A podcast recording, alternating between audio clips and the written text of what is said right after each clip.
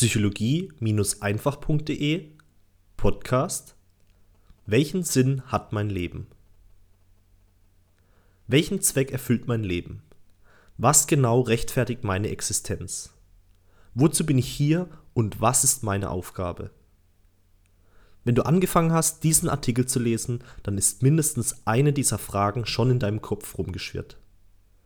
Und genau das ist ein Zeichen dafür, dass du langsam aber sicher an die Substanz deines Lebens gehst.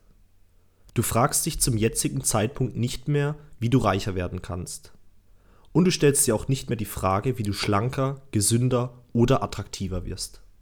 Deine individuellen Probleme und Ziele geraten in den Hintergrund und dir ist es jetzt viel wichtiger zu erfahren, welchen Teil du im großen Ganzen einnehmen und leben kannst. Du möchtest beisteuern. Du möchtest einen Beitrag leisten. Du möchtest etwas über dich hinausgeben. Und jetzt willst du erfahren, was.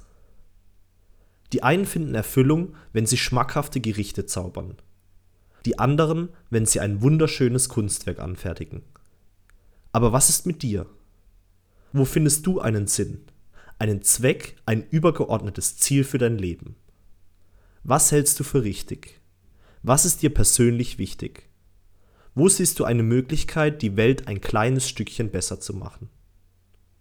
Sinn ist, wenn mein Leben einen Zweck erfüllt. Sinnlos ist, lediglich Zeit abzusitzen. Sich selbst aus dem Leben herauszunehmen und auf der Reservebank als Zuschauer zu versauen. Sinnlos ist, das Geschenk des Lebens in die Ecke zu schmeißen und es verstauben zu lassen.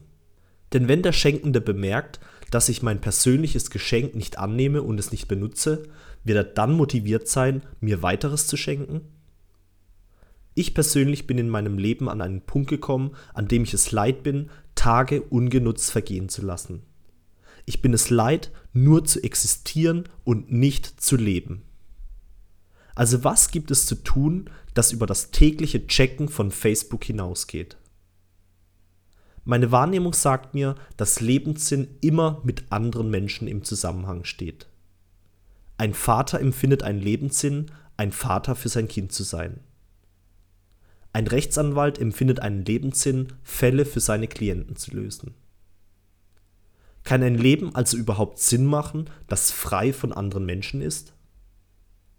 Was ist mit Robinson Crusoe, der einsam auf einer Insel gelebt hat? In was bestand sein Lebenssinn, als er abgeschottet war, keinen Kontakt zur Außenwelt hatte und vor sich hin vegetiert hat? Wer oder was hat ihm in diesem Zeitraum vermittelt, dass er geliebt, gebraucht oder gewollt wird? Und wie denkst du darüber? Ist für dich ein Lebenssinn ohne andere Menschen möglich?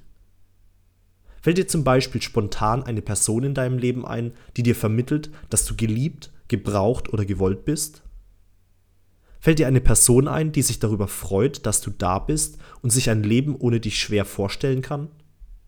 Eine Person, deren höchstes Gut dir wichtig ist und dir damit einen Lebenszweck bietet? Wenn nicht, dann weißt du, was zu tun ist. Gib deinem Leben einen Sinn, indem du für jemand anderen da bist. Dein Aljoscha.